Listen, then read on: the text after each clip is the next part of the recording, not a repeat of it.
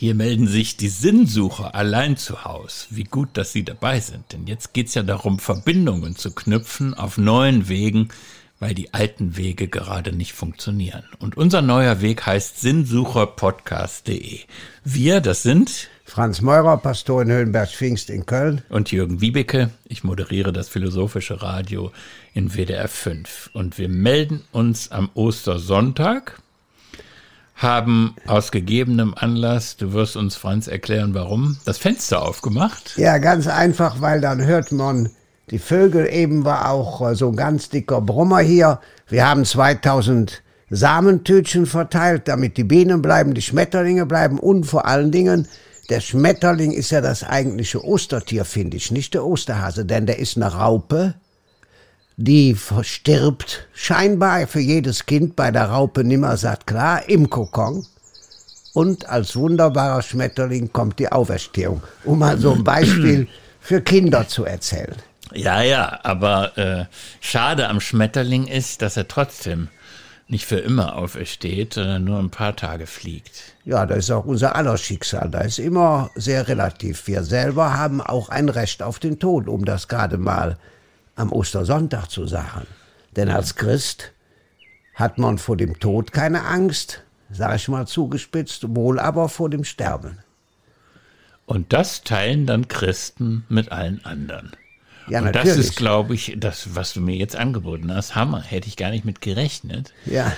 Äh, denn diese Unterscheidung, dass man keine Angst hat vor dem Tod, sondern eher vor dem Sterben, das ist so neuzeitlich, dass es kracht, ja. Ja, klar. Früher hätte man das genau umgekehrt beantwortet. Ja, natürlich. Da hätte man gedacht, ja, okay, das mit dem Sterben, da muss ich irgendwie durch. Aber der Tod heißt, ich komme in eine andere Welt, ich komme in eine bessere Welt, ich habe das ewige Leben oder was auch immer. Die Versprechungen sind, die jetzt, wenn ich das so sagen darf, mir diesen Ostersonntag ausgerechnet zum schwierigsten Tag machen für unser gegenseitiges Gespräch. ja, glaube ich nicht. Also zum Beispiel da hinten ist gerade eine Biene, die das Fenster hochklettert. Wenn wir jetzt keine Aufnahme hätten, würde ich die sofort befreien. Denn äh, das gehört dazu. Die Natur blüht jetzt auf. Der Ablauf des Jahres. Ja. Frühling, Sommer, Herbst und Winter. Ja. Wir drehen uns um die Sonne. Das ist alles sehr harmlos, was du sagst. Ja, natürlich. Aber all das gehört zu unserem Leben jetzt. Und Aber die Geschichte mit der Auferstehung, das ist ja das, wo, ja, wo ich dich am liebsten, ich würde ja gerne ein bisschen über die Figur Jesus sprechen. Ich weiß gar nicht, ist das der heutige Tag, ist das der richtige oder machen wir das lieber am Ostermontag? Ja, Ostermontag, denn da ist ja traditionell die zweite heilige Messe, die Emmausjünger. Da müssen wir da wieder sprechen. Jetzt ist er auferstanden. Man könnte natürlich über Maria von Magdala sprechen die Apostolin der Apostel, die eigentlich die wichtigste ist, die nämlich die Botschaft überbringt. Er wird zuerst nicht geglaubt. Die ist die, die erste Zeugin, ne? Ja, natürlich. Eine sogenannte Eine Frau, Zeugin, muss man die habt, sie denkt natürlich, er ist der Gärtner, ja, weil sie mit allem rechnet, aber nicht äh, Jesus zu begegnen, dem auferstandenen Christus. Das heißt, diese Geschichte ist eine Geschichte der Begegnung, des Wahrnehmens, und diese Wahrnehmung, die wir ja gestern in diesem wunderbaren Bild hatten von Johannes vom Kreuz, ja, der Point of View, der Blick des Vaters runter auf den toten Jesus. Diese Wahrnehmung geschieht jetzt auch im Leben der Menschen, angefangen mit einer Frau. Also so ist das für mich Ostern. Ich kann dir aber gerne mal sagen, was mich persönlich bewegt an so einem Tag. Ja. Wir hatten Vollmond. Ich glaube, vor zwei Tagen war der Mond am nächsten an uns ran von seiner Umlaufbahn, habe ich irgendwo gehört, ja. Ein wunderbarer Vollmond. So, und wenn man nachts in den Himmel schaut mit bloßem Auge, kann man 5000 Sterne sehen. Der Stern von diesen 5000, der am weitesten entfernt ist, sehen wir so, wie er vor 2,5 Millionen Jahren ausgesehen hat. Ein winziges, mini, mini, mini Ausschnittchen des mhm. Weltalls. Ja. Zweitens, hier oben drin, bei dir und mir und bei jedem Menschen sind 100 Milliarden Neuronen die sich 20.000-fach vernetzen können, kommt kein Quantencomputer dran. Drittens, dass es uns überhaupt gibt, uns drei, die Pia, die die Aufnahme macht, uns zwei, die Menschen, die uns zuhören, ist eine solche Unwahrscheinlichkeit der Evolution, das kann man kaum toppen. Und dass wir sprechen können. Ein Kind lernt 30 Wörter pro Tag, uns also verständigen können. Und fünftens, unseres eigenen sicheren Todesbewusstsein. Wahrscheinlich als einzige Wesen der Welt. Wir wissen es nicht genau, aber wahrscheinlich, ja. Wenn ich das mal zusammennehme, ja, kann ich nur sagen, so lernt man das Fliegen. Ja, weil ja. Ich, ich, bin jetzt aber wirklich nicht sicher. Bei diesen fünf Punkten, die du jetzt mal so ja. eben aufgetischt hast, ja, da bin ich mir jetzt echt nicht sicher, was du mir damit sagen willst. Denn äh, präsentierst du auf diese Weise einen äh, frappierenden Gottesbeweis? Nein. Oder ich, zeigst ich, du gerade, dass es, äh, dass es äh, ausgesprochen, ich darf das mal so sagen, ausgesprochen irre ist, aus diesen Unwahrscheinlichkeiten abzuleiten, dass das alles so geordnet und gewollt ist. Zu beiden Schlüssen kann man kommen, nachdem ja, du diese Punkte genannt ja, hast. Ja, natürlich. Für mich ist das, für mich persönlich bedeutet das, ich bin ein Kind Gottes. Es kann aber sein. Für mich. Für dich, ja. Aber es kann natürlich sein, äh, nimm mal nur den einen Punkt, wo du gesagt hast, wir sehen hier einen winzigen Ausschnitt. Mini, mini, ja. Und die Vorstellung, dass es von unserem Universum noch mal ein paar Milliarden weitere gibt, ja. dass das so viele Neuronen kannst du gar nicht im Kopf haben, ja. um das denken wollen zu können. Da, daran scheitern wir total. Und deswegen könnte es natürlich auch sein, dass in diesem Moment in einer ganz anderen Galaxie zwei Typen am Ostersonntag da sitzen und auch die Vorstellung haben, äh, wir sind hier die Einzigen, die Auserwählten und wissen nicht. nichts von der Erde und wissen nichts von uns beiden. Und ja, aber die Vorstellung hätte ich nie, dass wir die Einzigen aus, oder ich jetzt, will nicht für dich mitsprechen, der einzige Auserwählte wäre. Überhaupt nicht. Es ist wunderbar, wenn es das gäbe. Ja? Und der Chef der päpstlichen Sternwacht, hat mal wunderbar gesagt, wenn diese Menschen oder Wesen oder Geschöpfe ein Selbstbewusstsein hätten und sich fragen könnten, woher, wohin, weswegen leben wir, sind sie uns nicht nur herzlich willkommen, sondern wäre wunderbar, wenn wir Kontakt aufnehmen könnten. Ich will noch eins dazu tun, vielleicht als sechstes. Hoffentlich verwirrt ich das nicht ich bin mehr. schon längst verwirrt. Schlimmer Von dem hier werden. oben drin ist uns 2,5 Prozent bewusst im mhm. Durchschnitt. Der Mann, der das ganze Telefonbuch auswendig kann oder bei dem Fluch über Rom die ganze Stadt nach einem Überfluch malen kann. 2,6 Prozent, der will ich aber nicht sein.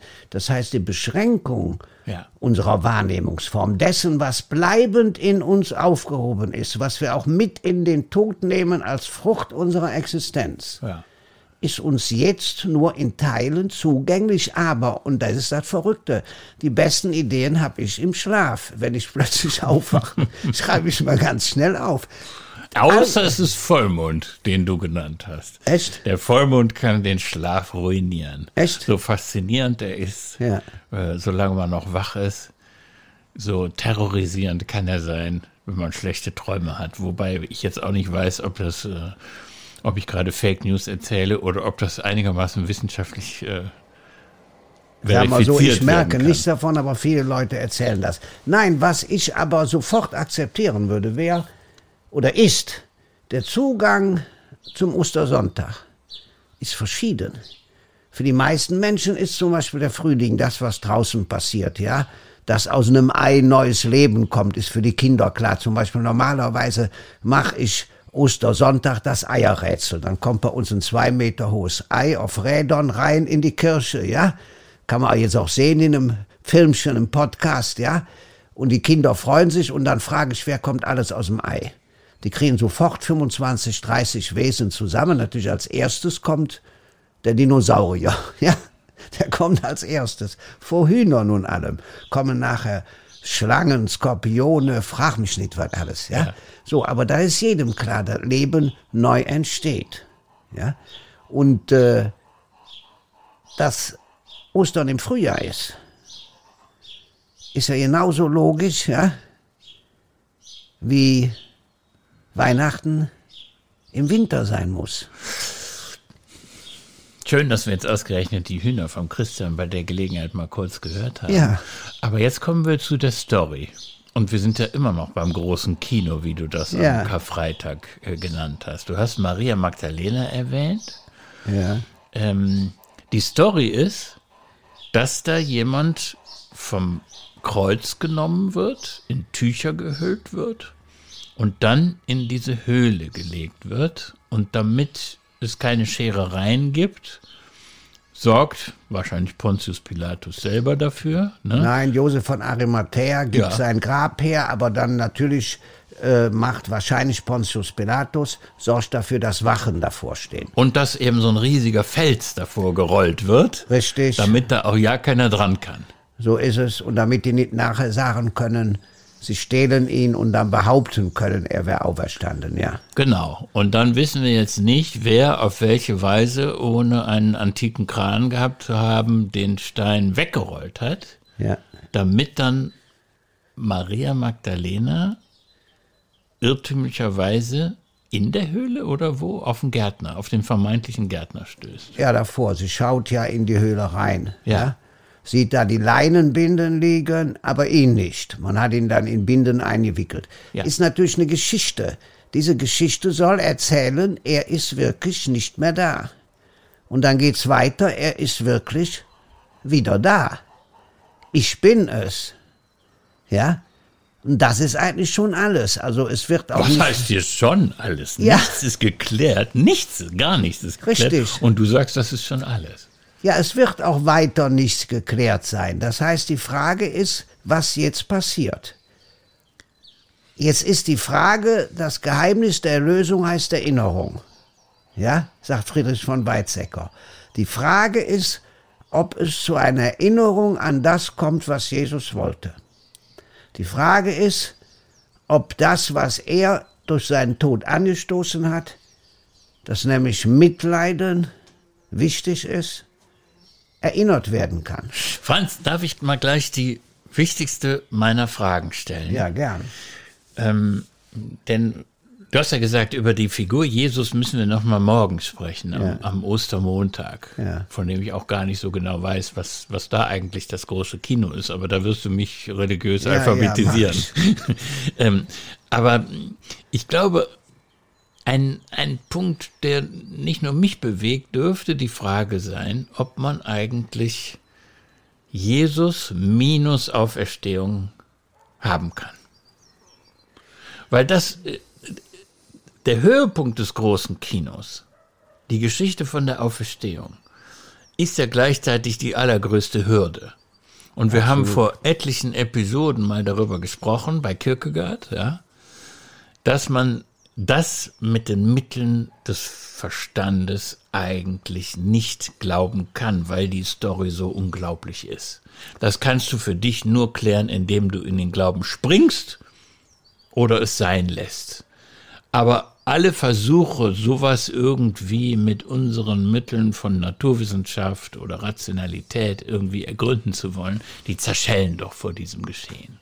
Und deswegen wäre meine Frage, weil dieser Jesus so ein spannender Typ war, ob man nicht sagen kann, ja, das mit der Auferstehung, das war irgendwie eine gute Idee, um mit, mit Friedrich von Weizsäcker äh, das Gedächtnis an dieses Wirken besser pflegen zu können. Ja, die Erinnerung wird noch mal spektakulärer, wenn du, äh, wenn du sagst, der Typ war so außerordentlich, dass er sogar noch auferstehen konnte. Aber können wir denn heute sagen, die Musik spielt vor der Kreuzigung. Das, was er gemacht hat, ist so interessant, dass wir diesen Teil, den wir heute nur noch schwerlich glauben können, vielleicht gar nicht mehr so wichtig nehmen. Und dann ist natürlich der Ostersonntag, naja, gar nicht mehr der Mittelpunkt des Geschehens. Wichtige Dinge kann man am besten in der Kunst darstellen. Und äh, in der Kunst gibt's natürlich 60 Bilder, sag ich mal, von dem Kreuz und 10 von der Auferstehung. Gibt berühmte grüne Waldbild, gibt andere Versuche. Natürlich kann man das so machen, wie du sagst. Aber dann fehlt für mich der Drive. Und jetzt möchte ich einen kleinen Text mal mit Worten von Heinrich Böll vortragen, der übrigens in der Präambel der Böll-Stiftung der Grünen so steht. Ich lese mal vor. Es wird uns eingeredet, dass Mitleiden in den Bereich der Sentimentalität gehört. Das ist eine Lüge. Mitleiden ist eine ungeheure Kraft, eine große Energie und auch eine schöpferische Phase gehört zum Mitleiden. Man will uns einreden, die Zeit der Humanität sei vorbei, die Zeit des Mitleidens sei vorbei. Doch harte Herzen brechen leichter als mitleidige Herzen, die eine große Kraft haben. Für mich ist dieser Text sehr, sehr, sehr wichtig. Aber das ist doch ein Karfreitagstext. Das Mitleid bezieht sich doch auf den Leidenden am Kreuz. Aber das Absolut, aber in dem Moment, wo ich annehme, was Heinrich Böll sagt, es geht um mein Mitleiden, es geht darum, dass ich schöpferische Energie freisetze, es geht darum, dass ich Humanität lebe. Es geht darum, dass ich jetzt zum Beispiel in der Zeit der Corona-Krise oder wie man es immer nennt, kein hartes Herz habe, also nicht nur an mich denke, ja. Das heißt für mich aufstehen. Ich sag's mal ganz einfach. Ich glaube, ich habe bestimmt schon mal gesagt jetzt in unseren kleinen Sendungen, den Kindern zu erklären ist ganz einfach. Der Tod ist hau ab, du stinkst, du spielst nicht mit. Auferstehung ist komm her, mach mit, hier ist der Ball, ja? Das heißt, Auferstehung passiert entweder jetzt in diesem Leben bei uns oder sie, es passiert nichts. Es ist einer vorher aufgestanden. So, da muss man nicht zustimmen. Mir persönlich bringt das viel. Ja, dass du Auferstehung als einen Prozess deutest, der sich im Leben selber abspielt und zwar wahrscheinlich nicht nur einmal, sondern häufig wiederholt. Ja, vor allem. In vielen, in, in vielen Krisen des Lebens kann man diese Erfahrung des, der Auferstehung machen. So verstehe ich jetzt das, was ja, du sagst. Ja, und um es mal klar zu sagen, Neuanfang gibt es immer durch Opfer. Also alle Eltern sind bereit, sich für ihre Kinder zu opfern. Ich mache zum Beispiel bei Traugesprächen, also wenn ein Pärchen heiratet, mache ich immer eine blöde Geschichte, um die Einheit der Ehe deutlich zu machen. Ich sage ihr, fliegt mit den Kindern, habt so einen Fluch gewonnen über Köln, der Flugzeug stürzt ab, gibt zwei Fallschirme, zwei Eltern, zwei Kinder, wer überlebt? Blöde Geschichte, ja? Ja, immer wollen die, dass die Kinder überleben. Mhm. Und dann sage ich nachher, es hätte aber einen Grund gegeben, dass ihr überlebt. Warum? Weil ihr habt eine Verbindung in völliger Freiheit mit einem wildfremden Menschen gegenseitig für immer zusammenzubleiben. Eure Kinder habt ihr nicht gefragt, ob die leben wollen. Also die Entscheidungsdichte, ja, die Freiheitshöhe hm. ist bei euch extrem größer. Aber ihr entscheidet euch sofort für die Kinder, weil euch völlig klar ist, nur Opfer gebiert leben. Nur mal, um eine kleine Geschichte zu erzählen. Ja, ich will mal sagen, was das für eine Geschichte ist. Ja. Du machst eigentlich das, was Philosophen Gedankenexperimente Ja, natürlich. Du kommst mit was komplett Absurdem, ja. ja, etwas, was nie passieren wird, und klärst damit aber bestimmte Prämissen.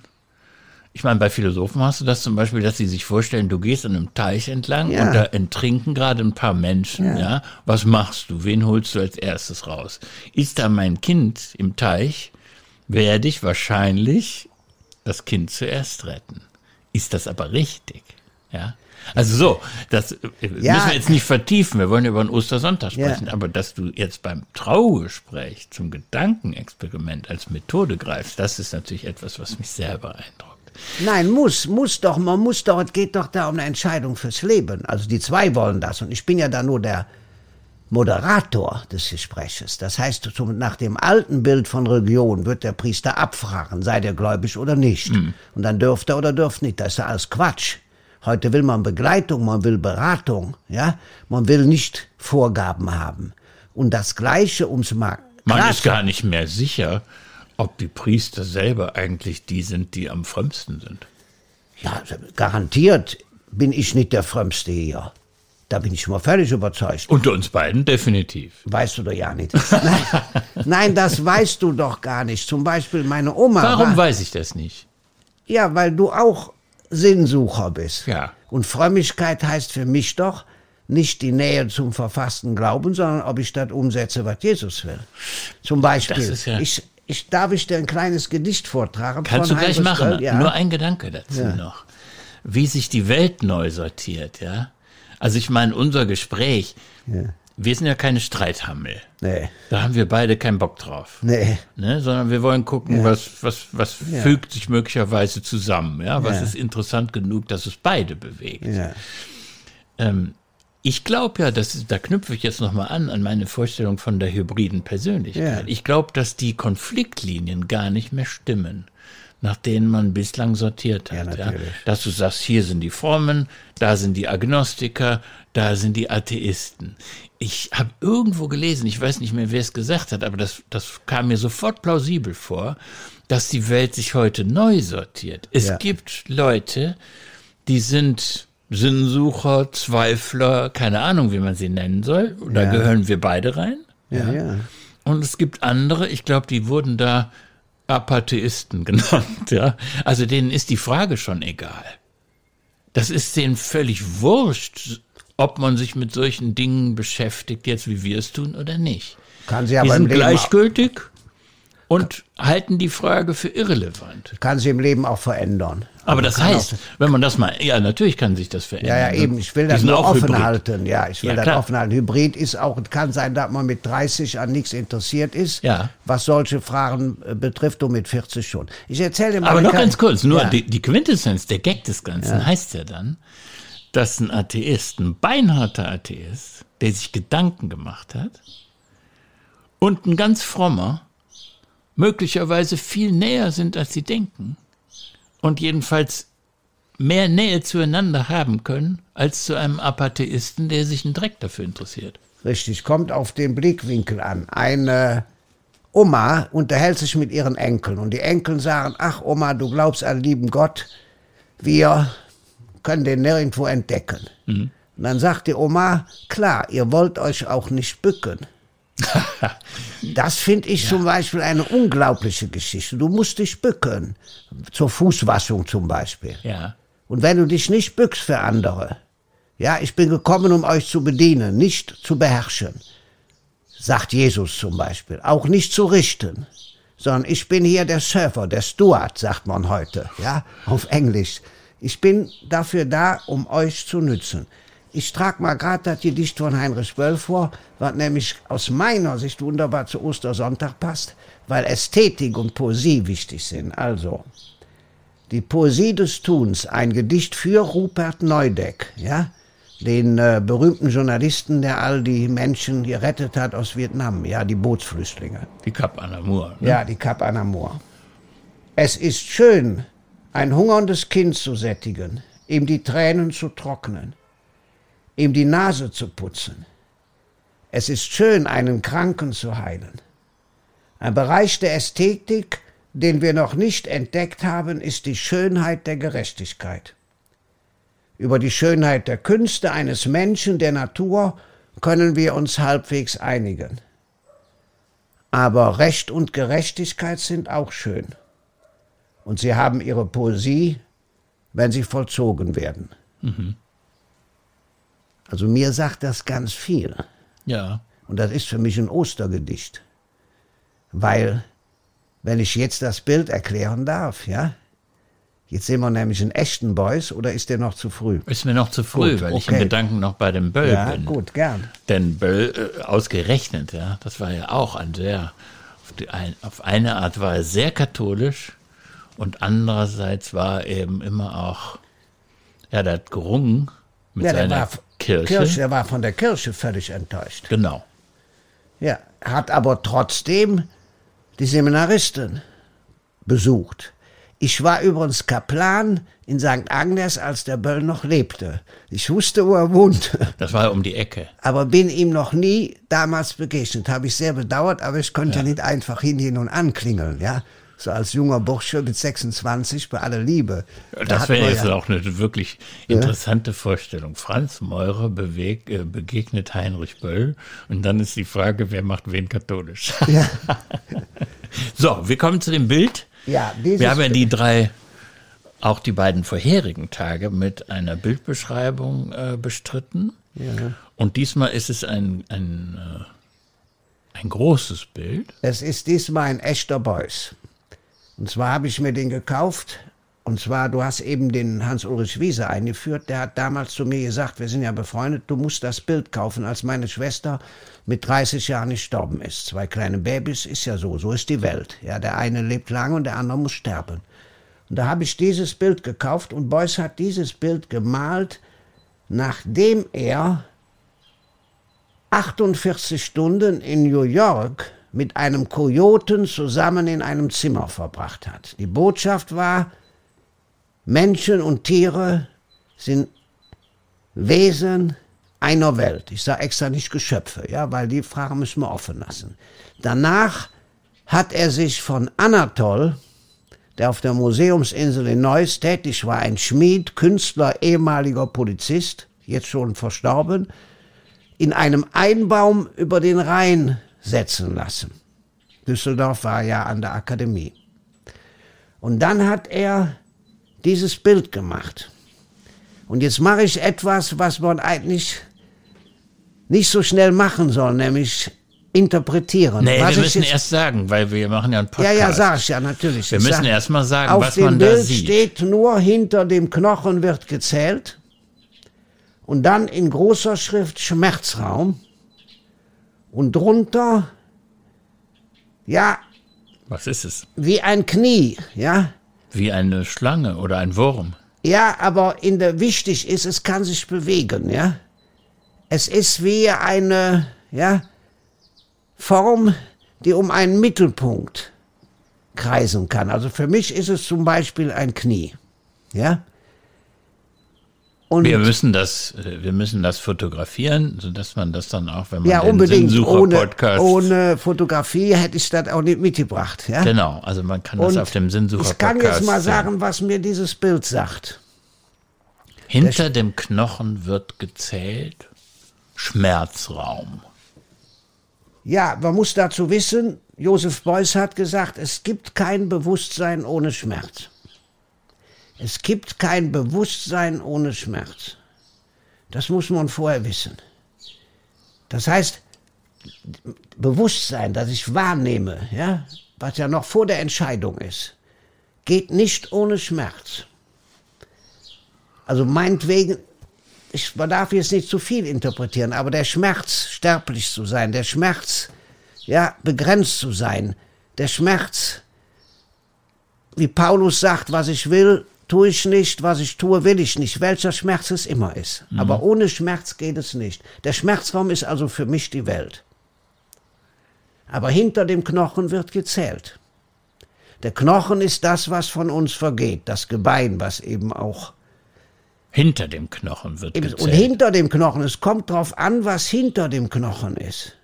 Das heißt, es kommt drauf an, was die Fülle deines Lebens, die bleibend in dir vorhanden ist, in meiner Schwester zum Beispiel, um es ganz klar zu sagen, ja, die ja in ihren Kindern weiterlebt zum Beispiel, ja. Und dann ist die Frage, was soll dieses unten? Und für mich ist klar, da ist Bewegung drin.